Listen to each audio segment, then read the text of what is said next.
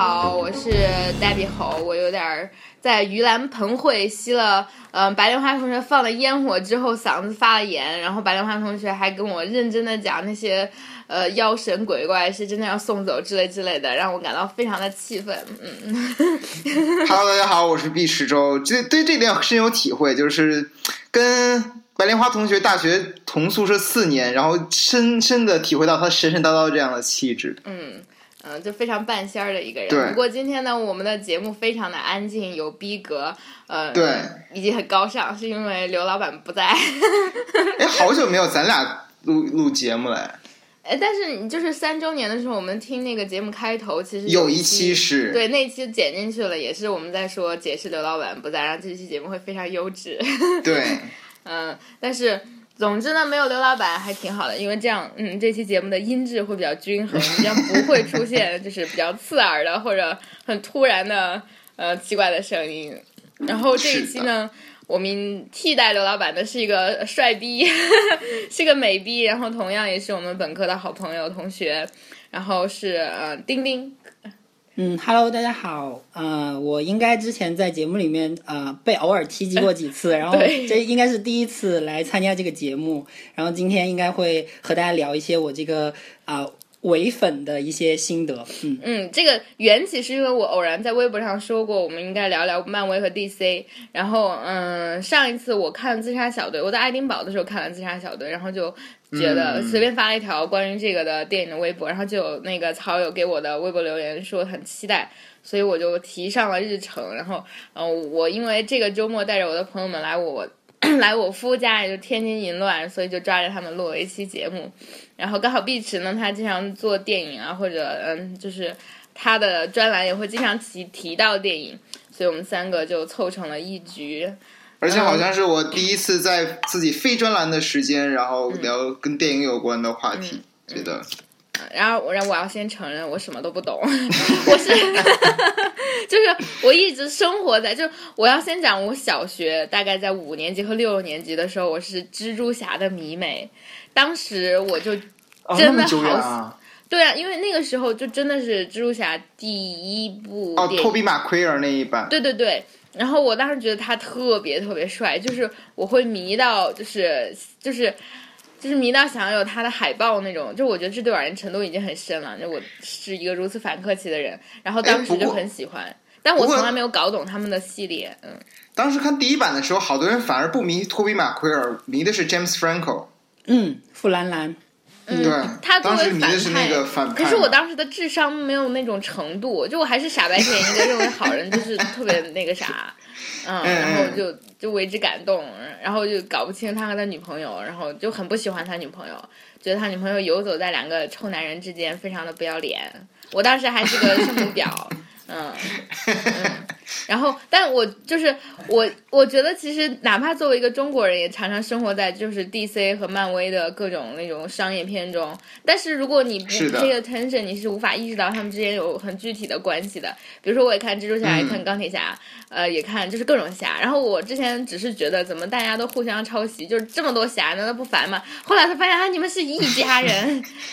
哎，好吧，现在接下来时间交给丁丁和。呃，和碧池啊，丁丁，快跟大家介绍一下你是如何成为一个就是伪粉的。嗯、这我去个吧擤个鼻涕，by the way，大家不要讨厌。OK，现在我我接下麦，就是我曾经喜欢上漫威，啊、应该是在一一二年，当时美国队长，一对啊一一年一的对对对时候嘛，啊，一一年对一一年，然后美国队长一，然后当时和我的朋友，然后一块儿去看，但是我完全因为我嗯高中的时候我自己不是个二次元粉，然后我也不看漫画，所以我完全不了解这方面的世界。然后那次看，哎，我觉得，哎，这很很好玩儿。然后后面又、呃钢铁侠又上了，然后我就觉得，好像他们之间好像有一点联系。我后面又去呃听他们说，就什么绿巨人什么的都有联系，然后我就去一下都给补完了。补完了之后就不可收拾了，然后就是基本上把能找着的那些剧啊，然后什么的都给都给看了一遍，然后啊、自己也就是经常给别人安利，呃啊、就成为了一个伪粉吧。然后经常啊、现在就经常做梦，就是 晚上睡睡觉的时候醒来，就是自己又成了超级英雄，然后拯救了地球，经经常就做这种梦了。差不多就现在就哎，不过你在梦中你的超级英雄是什么超能力？呃，基本上都是那种特别睿智那种，有点像那个 X 教授那种，就是啊，不是那种啊啊蛮力型会的。自己亲自上阵，然后控制别人，让别人去对。对对，基本上都是那种型的，就是自己在背后操纵呃操纵一切那种。其实还挺符合丁丁现实生活中的人设的，嗯。呃，我我想问，就是如果地池，如果你要选择一个超能力，你要选什么？是必须得从漫画里面挑吗？还是自己、嗯自己选？嗯，因为今天主题是漫画，那你就从漫画里挑吧。嗯，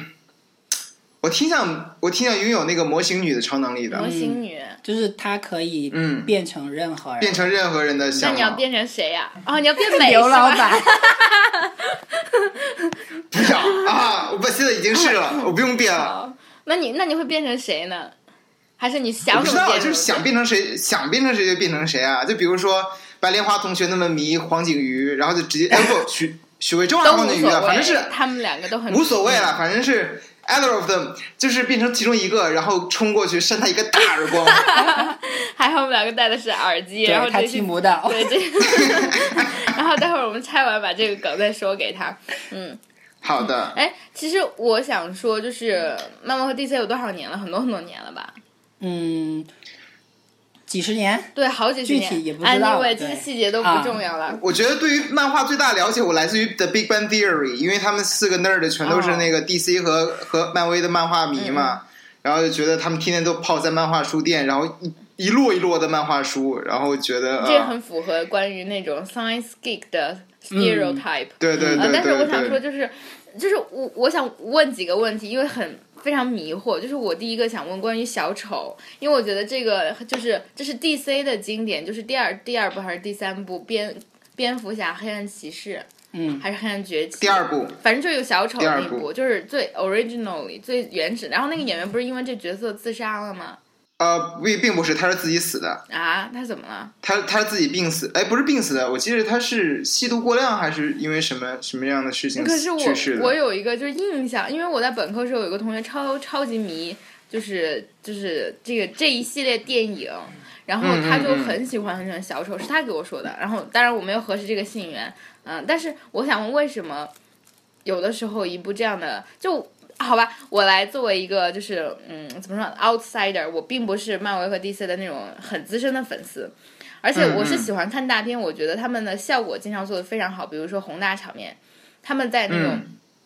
就是怎么说景观客气上是非常非常符合我的审美的，因为他们在暴力啊、血腥啊，就是你在现实生活中不可能经历这些事情，也非常希望能够在荧幕上看到。然后，可是比如说，我觉得任何情节都很，就第一是抓嘛，第二是没有 doesn't make any sense。就比如说他们两个使劲打，疯狂的打打打打，然后最后不得不和好 make peace。但是这样我觉得就是这样，我的就是有点认知失调，一是认知失调，二是就是让我不得不就。关闭我的那种逻辑模式，才能欣赏这种电影。然后其中我就很很很多问题，一个是他们之间人物之间的关系就没有道理的，比如说谁和谁成为了敌人，他们两个就开始互相憎恨。嗯，然后有的时候我我会觉得就是，嗯、这样的电影是商业片，然后非常的怎么说爆米花，但是却比如说尤其是那个黑暗骑士，我刚刚提到那一部，就我只要看跟看过的人，或者稍微嗯、呃喜欢漫威一点的人，都会觉得那部非常的经典，这是为什么？嗯嗯，因为我嗯并没有懂，我在我在飞机上，我就是我是从，呃，从北京飞哎那个就是反正反正就上次去英国的时候，就是长途飞机上在飞机上看的，虽然观影效果并不是特别好，但真的没有 get 这个点。我觉得主要是因为那个三部曲嘛，蝙蝠侠那三部曲的嗯嗯导演是诺兰嘛，就是《盗梦空间》那个导演。当嗯然，我觉得呃近几年诺兰在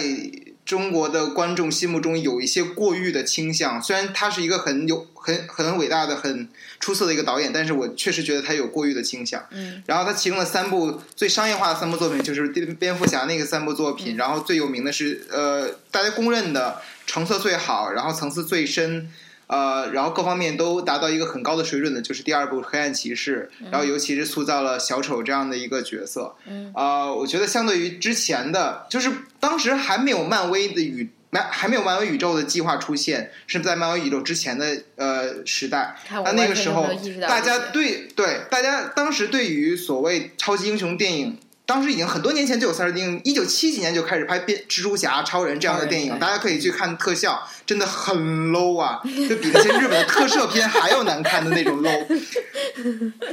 嗯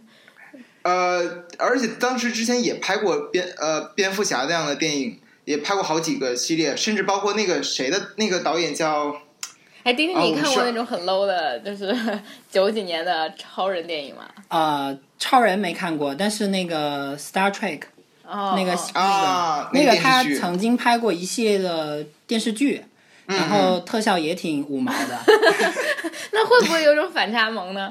是有反差萌，但主要是萌那个两个主角，哦，主角特别萌，然后就其实也掩盖了那个哦特效特效渣特效，也包括星战的一系列，嗯它也特效也是挺渣的，嗯啊我觉得那三部电影的一个其中的一个作用在于，他把超级英雄这样的一个形象不在于基于一种片面化，就是这个人有超能力，然后他就想要去拯救宇宙，而是开始去发掘说为什这个人的动机到底是在哪里？就刚才你问的说为什么这个超级英雄想要保护世界，或者这个反派为什么想要毁灭世界？然后他们不仅把它变成一种符号化的形象，它变变成了一个角色、一个人物，去发掘他的前史，发掘然后去让你展望他的未来。就这样的一个过程，会让你觉得，呃，这个故事吸引人的，而并不是只是说大家从纯粹的除恶扬善中寻找一种所谓的绝对正义感，嗯，是打破这种绝对正义感的一个去超级英雄化的一个超级英雄电影。嗯，有说的好好。杂。哎，我想问丁丁，你看你看的时候有想到这么多吗？呃，我看的话是现在越来呃会会想，现在会想，就以前就是纯粹的，就是啊特效好棒，然后竟然超级英雄之间还有这样这么多的感情纠葛，嗯。然后现在呃今年今年的美国队长，嗯，然后今年的包括那个超人大呃大战蝙蝠侠，嗯。这两部其实它里面都会有一些人性，然后一些制度的一些思考在里面了。然后这两部，我我不知道小健有没有呃看过，就是他后面是超人大战蝙蝠侠后面放了那个导演剪辑版出来。然后啊，还没有看。对，导演剪辑版比那个大概多了二十分钟，然后就把那个当时上线的时候，大家都喷的特别惨，觉得这个导演怎么啥都讲不清楚，然后就是、嗯嗯嗯，就是那个呃，谁把谁的妈给抢了，然后我就让你去打打打谁，然后就这种毫无逻辑的对啊，我当时。就挺质疑这一点，的。我们当时一块儿看的，嗯对吧？对啊，对啊，嗯而且而且最后他们两个就是死打打打打对打到最后那个那个谁要被打死了，然后他就说了一个他妈妈名字叫苏珊还是什么的然后就不打了，然后他们两个就和好了。我当时说我的，好吧，那你继续。然后那个最近那个导演剪辑版放出来之后，就前面有很多很多的伏笔，然后那个伏笔就告诉了，就为什么他们两个的超人和蝙蝠侠的价值观为什么不一样？为什么然后嗯呃，大概呃，就是超人他其实他警惕的是蝙蝠侠他自己，相当于自己在行侠仗义，嗯，他是一个呃黑夜骑士，然后哦，sorry，对不起，我真的有感冒。兰然后盆节。对，就是该死的盂兰盆节。就是呃有人行呃呃行呃行凶作恶，然后他就去把那些人抓起来，而且他给那些人打一个标记，然后那些人其实，在监狱里也过得非常不好。然后好像是有一个情节是呃有一个剧情是大概呃应该是冤枉了一个好人，然后被超人知道了，然后超人就觉得呃蝙蝠侠他这样。呃，老是自己一个人裁决别人的生死不太好。然后呃，超人呢，他又是一个不可控的一个外星力量。然后蝙蝠侠他一直呃也觉得应该呃他父母的死好像和那个超人也是有一定的关系的，所以呃所以他们两个其实就是互相对对方的那种代表的那种不受限制的权利的一种恐惧，所以他们两个都想去遏制住对方，然后他们就最后打仗了。嗯，嗯，大概这样。嗯天哪！哎，丁丁，你在这种就是已经上映的超级英雄电影里面，包括 Marvel、包括 DC、包括嗯刚才说的 Star Trek 啊，或者啊是这样的电影里面，你最喜欢哪一个系列？最喜欢哪一部？呃，最喜欢哪一部啊？我觉得应该，我觉得应该是复联一吧，啊，复仇者联盟一》对，因为他当时呃人物还没那么多，然后每个人的人设也比较稳定，然后剧情也没那么复杂，而且嗯嗯而且呃，我个人感觉是，他当时整个世界观就是还蛮就是正邪分明的，在我当初那个呃年幼无知对啊年幼无知又 naive 的时候，那么那么大的呃那么炫酷的特效，然后那么简单的上下对比，就当时就特别燃。然后后面后面我跟呆逼应该也是。重新看过一次啊，嗯就是我们在那个四幺七，就我们汇丰的一个教室里面，我们两个嗯看过一次，然后还是觉得非常燃。我就觉我是觉得他啊、呃从特效里面以及他当时人设的那些，我是觉得这个我是最喜欢的。啊、嗯从那个故事的衔接性来说，我应该最喜欢的是呃，应该是美队三，就是就是现在的内战对内战这一个，因为它是呃，我感觉是呃，假如说排开那个剪导演剪辑版的超人大战蝙蝠侠，它应该嗯是嗯最有反思性的一个超级英雄电影了。嗯嗯嗯，你呢？你最喜欢哪一部？哎，我一直都特别喜欢 X 战警，哎，啊，哦，对对对，非常喜欢。没有，因因为啊因为我不知道，一是我从小不管看日漫也好看一些这电影也好，我特别喜欢打群架，特别喜欢每个人有不同能力，然后打群架，啊，然后就就就尤其是特别喜欢，就是哎，这个人的能力是这样，那个人的能力是这样，我就觉得嗯这样的、这样的那个故事，我觉得特别吸引我。然后第二个是，我觉得 X 战警里面它不太像呃漫威或者每个英雄他会有不同的影集，然后每每一个、每一部都在讲不同的一个命题，然后命题越来越宏大。然后 X 战警它一直以来一直冠以的一个命题就是那些特种呃那些变种变异人变种变种人对，他们在这个社会中如果是要去融入这个社会，变成一个所谓的正常人，还是所谓的完全独立出来，变成与这个世界去对立，一直在讨论这样的一个命题。然后包括后来呃查了一些资料吧，就是因为很多的不管是 Marvel 还是 DC，还呃主要是 X 战警，它的背后的原作者，他们很多都是犹太人，所以他们背后有那种对于二战时期犹太人，包括那些人境遇的一些隐喻，所以觉得还挺吸引人的。嗯，对。其实我我虽然就就我真的是一个唯粉，一个很很明显的体现就是 X 战警一系列的基本上都是我今年补的，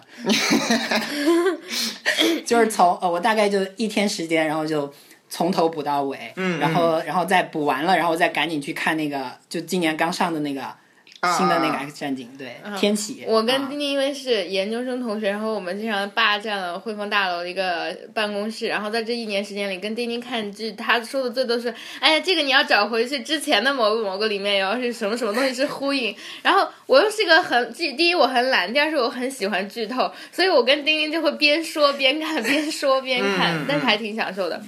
哎接下来另外一个问题是，嗯，就是就是每个不论是 DC、漫威或者各种各样的系列，它其实是会有一个结构在里面的。就是一部电影它并不是独立的，它也有很多，就比如说不论是漫画呀，嗯，然后是荧幕上的或者是电视剧。可是为什么我们就好像没有在东方或者中国或者在别的地方看到同样的这样的结构性的就是东西呢？因为没有什么可以对比和它比较的，而且只有，而且我发现是只有，就比如说，我觉得，我觉得如果说是文化底蕴之类的，可能欧洲有很多，就是他们的各种各样的想法，可是嗯尤其是嗯。二战，其实更是欧洲为主场，但是美国却做出了这样的产品。天哪，如此产品这样的作品，我觉得第一，呃，中国没有出现这种作品，是因为中国一直以，呃，我觉得中国的一直一个观念是，所谓漫画或者动画这种东西是给小孩子看的，他们不需要宏大的命题，不需要很深厚的呃我觉得背中国没有景基础任何一个。东西可以有这样的，就是我们好像不欢迎全新世界观，或者我们就没有世界观。就包括嗯，就包括其实包括大家都说的中国最有名的一个玄幻 IP 不就是《西游记》嘛？就不所有人都在改编它，不断不断的挖掘它，嗯。但实际上你去去看的话，《西游记》的背后的世界观其实还不是那么的具体，嗯嗯。嗯，就是而且我们特别，不过可能是因为一个传统，是我们不怎么追求终极命题。对，我们是非常就是 practical 的一种民，就不是民族吧，就是文化吧。可是我觉得美国人很喜欢终极命题，所以就不论是他们的科学啊，或者是他们就是嗯现实生活啊，或者清清教啊那种心理，嗯，他们都好像一定要发掘这个很大的趋势。哎，还有一个那个，我觉得那个美国漫画里面其实挺有意思的一个命题，就是冷战后思维。嗯，嗯，就是我啊，记得这个很明显哎，对我在北大的时候曾经上过艺术学院的一门中国电影史吗？中国电影史的课，然后其中那个老师提到了他的自己的一个研究的一个观点，就是冷战后思维在中美、中美呃中国、俄罗斯还有美国这样的三个国家的电影当影视剧当中的一些体现。然后我觉得这是在、呃。尤其是在超级英雄电影里边得到很大的一个体现。当然，最近因为近几年中国的市场也好越来越大，所以美国现在不敢得罪中国观众，而且又又是国内的政治吃紧，然后他们又不敢犯这种非政治错政，就是必须得保持他的政治正确，然后反派又不能是其他国家的人，又不能是其他种族的人，所以变成了现在所有的反派都必须得是，要不然超级英雄自己造成的，要不然就是一个白人，就是这样的一个嗯。结果。对，就是呃，那个老师应该李道新对吧？对对当时对对，他我记得他当时举例的就举了零零七，又举了好多嗯例子。对，就其实呃零零哎，零零七是属于这个世界吗？啊不是，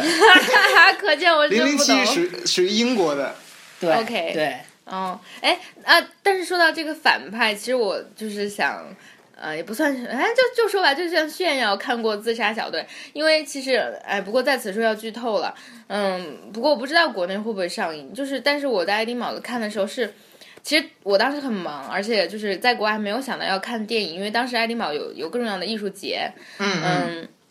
但是有个迷妹，她就说她特别特别喜欢看，她要去二刷。但是我们那一组的其他所有人都说评论说特别难看，特别差，然后不要去呃看。我当时就很吃惊，但是这我还是比较好奇，所以我就还跟她去了。去了之后，我发现就是自杀小队的，我就剧透了，无所谓。嗯。自杀小队的基本剧情就是他们把那些关在一起的坏人，呃，就是集合成一个，因为关他们成本很高，然后美国政府好像因为什么样的就是具体怎么怎么样的原因，这样把他们培养成，因为他们虽然很坏，但他们有很厉害的技能，就希望就是能把他们用在刀刃上，成为有用的。结果这个计划实施过程中呢，就是有一个女巫她出了 bug，然后她激发了一种就是古老的邪恶的能力，然后要毁掉这个城市。于是那个这个自杀小队，顾名思义就是他们本来都是犯人，然后嗯、那个。就是古老的超能力就要把这个城市毁掉，他们就是相当于是送死一样，一定要救出这个城市。然后其中每个人都有一个故事线，然后最后就特别扯的是，就是他们就搞定了这件事情嘛，不得不搞定。然后有一个人还牺牲了，然后最后就依然回到了监狱里，然后过着就是就是那个高样的生活，只不过每个人就会有一点，你知道，就是非常粉丝向的，就是比如说。呃，因为我因为一是我看的英文版，就对他名字就更陌生了。第二是就是、嗯嗯本来我就牵不上对不上之前的人物线，就比如说里面的那个呃小丑他女朋友，小丑女，啊，对，小丑女，然后他就问他你有什么要求，他就要一个那个 espresso machine，然后问那个我就是我是传奇那个威尔史密斯演那个角色。嗯，我忘了那个记叙里。天哪，这期节目我简直是是 是来砸场子的。然后就他就是特别像那个《当幸福来敲门》，因为他虽然是个反派，但是他特别喜欢他女儿。然后这居然成为他的缺点，于是他被蝙蝠侠就是利用他，他蝙蝠侠以他女儿为诱饵抓住了他，然后嗯最后就就是当时我就觉得就坑自己亲爹这种事情，当然可能是我们中国人觉得就是可能亲人更重要，比那个 justice 更重要。然后但是那个戏里就极度煽情，然后各种各样的感情线确实都很神奇。嗯，但是我觉得这部戏还比较好，是因为它确实是只关于反派的。嗯嗯，但是其实所谓的反派在节目里都很正常了，就是，嗯、就就节目里都很正派了。但是从那个比如说结构的角度上讲，他们之前都是被，呃，蝙蝠侠给抓走的坏人。我还没有看《自杀小队》，因为呃，因就是《自杀小队没没有办法在国内上映嘛，然后我只能等到呃回美国，然后才能去看影院还没有有没有下映。然后看到一些评论是关于《自杀小队》，它的质量并不那么令人满意。就包括之前大家对自杀小队的期待值非常非常的高，就因为它不断的放出各种宣传的物料啊、视频也好各种各样的海报也好，，因为有很多对对对很多大牌。嗯，对，而且是一个刚才你说的一个很好的点，就是纯反派的反派为主角的这样的一个超级英雄电影，但是最后质量并不那么令人满意，是因为索尼公司它自己的高层的一些变动，然后导致了它的那个就是呃呃主创的变动，造成它这部电影的主创的变动，包括因为。呃，说是索尼公司，它为了推出自己的 DC 宇宙，它的重点放在明年要上映的《正义者联盟》和对正义联盟呃超级女侠吧，应该还是。嗯嗯嗯，然后放在呃神奇女侠放放在这样这两部电影上面，所以对于自杀小队这样的电影的关注度比特别少，然后它的制作周期特别短，基本上大家知道 Marvel 的电影它的制作周期一般都在两年左右，但是那自杀小队的制作周期从开始筹备到最后的后期制作完成上映，差不多只有一年的时间，就非常仓促的完成了这样的一部电影，所以各方面就并不那么令人满意。当然，很大一定程度上，我是觉得 DC 是为了想要跟漫呃漫威的这样的超宇宙计划进行对垒，因为是去年漫威上映了这样的一部独特的超级英雄电影，叫做《死侍》（Deadpool），对，就是那样的一部特别脏，对对对对对对对对，特 特别别特别污，不不脏是污。对，特别污，然后也特别的，就是之前虽然说呃，Marvel 的其他的英雄，超呃美队也好，钢铁侠也好，他们虽然自己在纠结自己的问题，但是最后他们都想的目标是拯救世界嘛。但是此事，一是他自己清楚的自己活在漫画的世界里面，这就跟大家不一样；第二是他要去战胜反派的原因，是为了救他女朋友和自己拯救自己的脸。并不是 为了要去拯救世界，所以这一点就跟他把他跟其他的超级英雄画了一个线，然后最后这部电影大获成功，然后把 DC 逼急了，逼到了一个悬崖边上，就必须得推出这样的一个呃略显独特的这样的一个电影出来。嗯，不过我又想起来，就我很气愤的一点是我当时和丁丁在追戏，就他嗯带着我看那部电视剧叫什么？神盾局，神盾局，然后嗯。神盾局另外一个衍生剧叫卡特特工，然后嗯。我是个稍微有点复古情节，然后又有点 feminism 的那种，嗯，然后我就特别特别喜欢卡特，但是卡特被砍了。但是因为其实虽然卡特他讲的是比较靠前的故事，但是嗯。卡特这部就是戏拍的比较靠后，我其实觉得那部那部戏特别特别女权。就是卡特这个人物也很也很女权，嗯对。所以还嗯嗯。很喜欢，嗯，因为比较 progressing，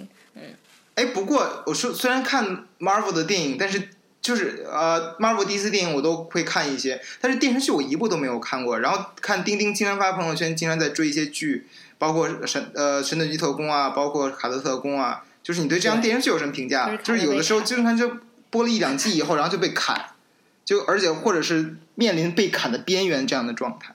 就是其实它的剧吧，它呃也是属于漫威它的一个整个一个大计划中的一个部分。嗯，它不能说就两年一刷存在感，然后而且成本那么高，所以它是想通过就是剧的形式，然后把一些分支的支线讲得清楚。啊，比如说那个神盾局，它的那个开始的线就是从呃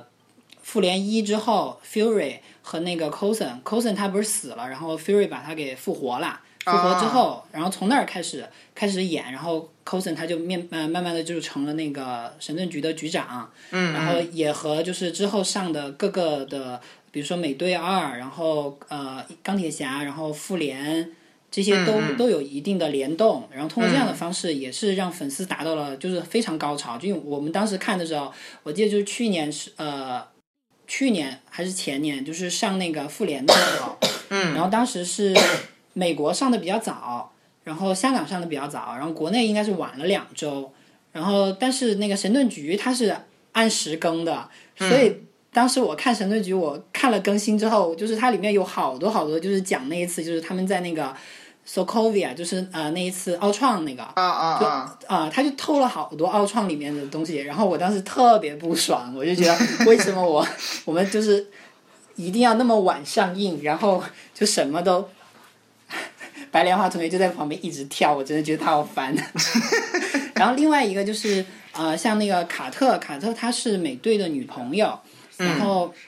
他和那个钢铁侠他爹一块儿成立的神盾局，所以他们那条线讲的是神盾局的前身那条线，就那个 SSR 啊，就讲的这条线。然后这个其实我觉得拍的真的非常好，因为他呃刚好神盾局它在冬季会有冬歇期，然后在冬歇期的时候，卡特八集，然后刚好接档，然后就作为一个就是想把整个宇宙都了解的人，其实就会非常非常嗨，然后看这个剧正好非常合适。但他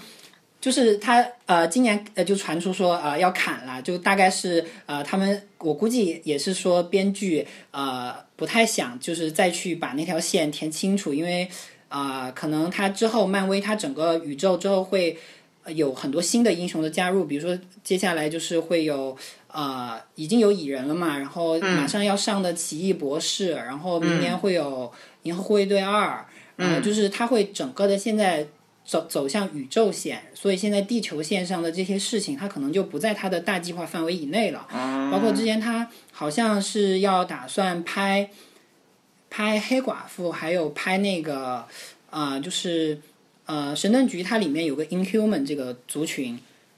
就是他打算给那个 Inhuman 就异人族给异人族这个族群拍大电影，这些都是本来是在二零二零年之前会有计划的，但现在都是说要走向宇宙线，然后这些计划都搁浅了，所以还挺就是我觉得呃，当然他们战略考虑啦，但但是我作为一个粉丝来讲，我肯定是蛮伤心的，嗯。嗯嗯，哎，之前我还听说过 Marvel 它有一个衍生剧的一个计划，是神盾局特工的其中的一个部门，他们专门去处理那个超级英雄留下来的那些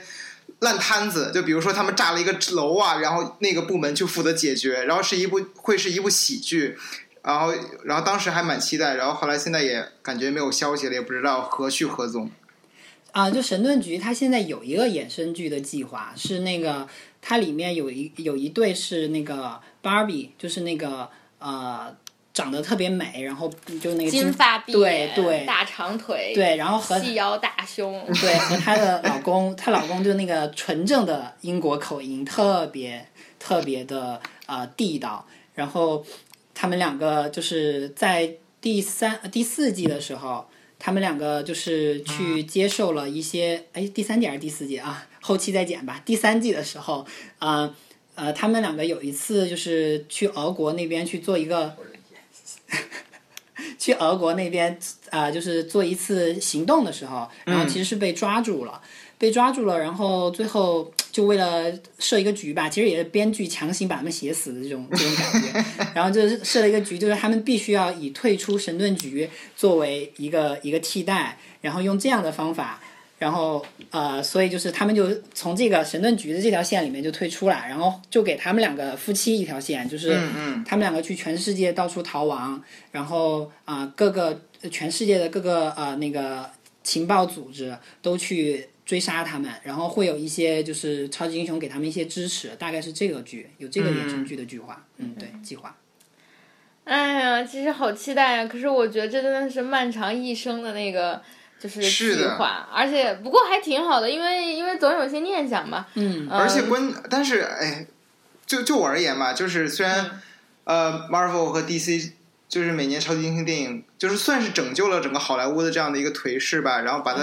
市场慢慢往全球扩，但是作为一个未来想做一个电影创作者的人来说，这真的压力很大，就是因为他们把那些大制片方的每年百分之基本上百分之八十的预算全都用在这些电影上面了，然后真正给那些新作或者一些独立电影给他们的就是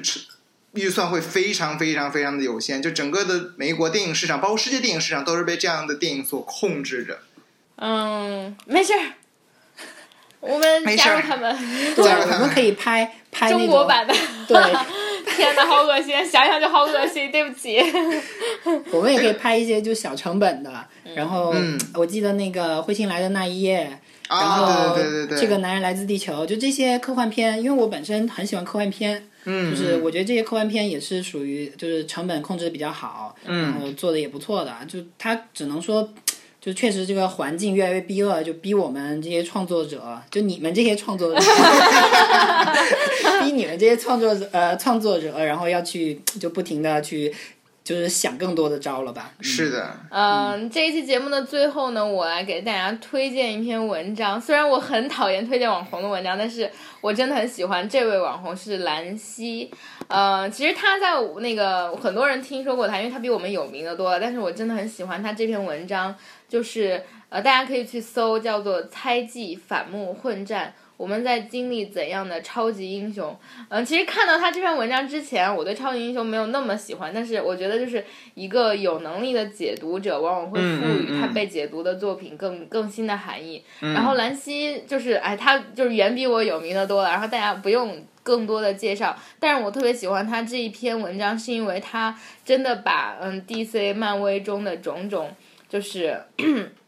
就是比如说我觉得很脑残或者非常好莱坞式的那种呃电影风格解读在了比如说美国的社会呃纠葛的历史，以及比如说呃他说的超级英雄，比如说人和人之间的纠葛，这些矛盾和分裂，其实是理解西方尤其是美国社会共识。裂痕的投屏幕投影，借此比喻权威主义在功利层面的各种合理性。然后他做的那些比喻真的都特别美。比如说，我读一小段，他说：“就像加固堤坝终究无法将水流逼回河道上游，关于如何驯服权力、界定责任和坚守自由的思辨精神，已经携带着巨大的势能无尽而行，离开只有书呆子群聚的漫画书店，而席卷覆盖了整个世界。”然后他就讲，其实漫威是从。不被驯服的权利，以及该由谁管理世界，就是我们对权力的痴迷以及独裁观这样的讨论。他说，其实，嗯，他说那个，比如说布鲁斯韦恩，就是那个我爱凯撒，但我更爱罗马。然后他们不可控制的权力其实是处事了，比如说以暗杀或者比略的手段，然后或者图谋，就比如说各种各样的契约精神。然后他他就说，这个这一系列超级英雄都是。架空了一个孟德斯鸠无力而为的古典文明体系，在这些具有超能力的当代侠客仅仅凭借内心的道德形式，法律和政治对他们如若空气。守纪其实是勤奋，而违反则是本分。于是这篇文章就，嗯，这篇文章就让整个那个 漫威电影的逼格高了很多。我觉得真的很需要这样的解读者。然后我看了这篇文章，也觉得其实就是。这是个互文吧？就我觉得，如果没有美国社会，没有这些创作者真的对他们自己文化的熟悉度，然后再加上他们的想象力，不可能做出这么宏大的。就是即使我认为有的时候会偶尔显得不太合逻辑的世界，然后另外一方面也需要真正的解读者能够就是从自己的嗯。各个方向，然后去理解这些很有意思的作品，然后真的强烈推荐大家去看，就是嗯兰兰溪这位老司机写的这篇文章。他其他文章他也经常谈论政治什么的，但我觉得没有这篇好。就是再说一遍，题目题目叫做“猜忌、反目、混战，我们在经历怎样的超级英雄？”然后我觉得，尤其是其实对于中国而言，我们没有就是对于我们的文化没有什么终极命题，也没有那种我们有其实有那种。寄怀天下，平就是就是，但是我觉得我们都非常的温和，然后也没有那种拯救全世界的蛮力的野心，只能在梦里。对，只能在梦里。所以，嗯，今天我们这期节目就来谈论了这个。然后，B 还有什么说的吗？应该没有了。啊，那好吧，那我们就在这里也谢谢丁丁，然后我们的好友成为我们的嘉宾，然后是的，啊，我们要接下来看女排了。不过你们听到这期节目的时候，又可以定位我们有多懒才上这一期节目。然后碧池也快要回国，这估计是他在国内跟我们远程录的最后一期节目吧？是的。啊，我们美国再再连线，好吧？好吧，拜拜，拜拜，拜拜。